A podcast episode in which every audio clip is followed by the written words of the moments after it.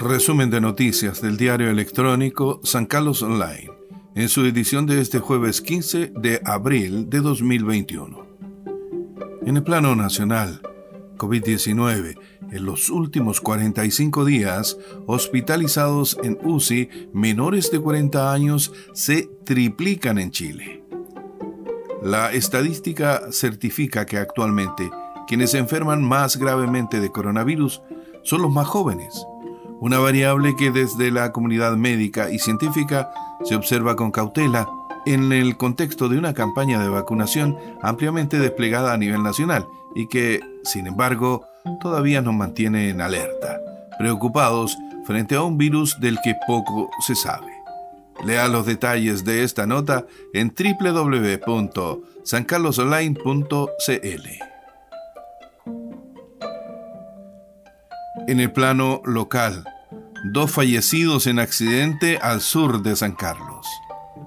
La mañana de este jueves en la Ruta 5, en el cruce Santa Isabel, al sur de esta ciudad, se produjo un fatal accidente tras la colisión de dos vehículos que provocó la muerte de dos personas además de un lesionado, y el choque en cadena de otros vehículos que resultaron con daños. Rechazan solicitud de indemnización de renunciada directora del DAEM. Pese a que renunció para asumir otras funciones, la exdirectora del DAEM de San Carlos, Cecilia Aguilera, dejó presentada una solicitud de indemnización la que, luego de escucharse los informes jurídicos, fue denegada por el Consejo Municipal. Lamento generalizado de concejales, no hemos dado el ancho. Ediles criticaron la falta de acción frente a la pandemia en San Carlos. Un lamento generalizado de los ediles por la falta de acciones preventivas en la campaña del combate al COVID-19 se escuchó este miércoles con frases tales como no hemos dado el ancho, mientras el alcalde no asumió los cuestionamientos, sino más bien se sumó y acusó falta de colaboración.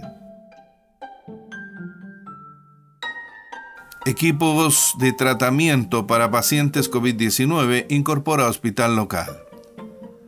Con el propósito de apoyar el tratamiento de pacientes COVID con requerimiento de oxígeno, el Hospital de San Carlos sumó siete nuevos equipos de cánulas de oxigenoterapia de alto flujo, CNFA.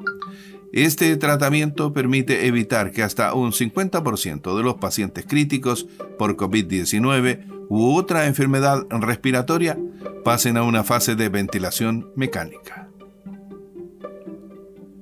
Fiscal por caso Tomás Bravo, comillas, hay más de una persona que está siendo investigada como sospechosa. La fiscal regional del Biobío, Marcela Cartagena, sostuvo que aún están esperando algunos resultados científicos para determinar la causa de muerte del menor Tomás Bravo. La fiscal regional del Biobío, Marcela Cartagena, reveló la tarde de este miércoles que no mantienen a un solo imputado como único sospechoso de la muerte del menor de tres años Tomás Bravo. Y así concluye este resumen de noticias del diario electrónico San Carlos Online, en su edición de este jueves 15 de abril de 2021.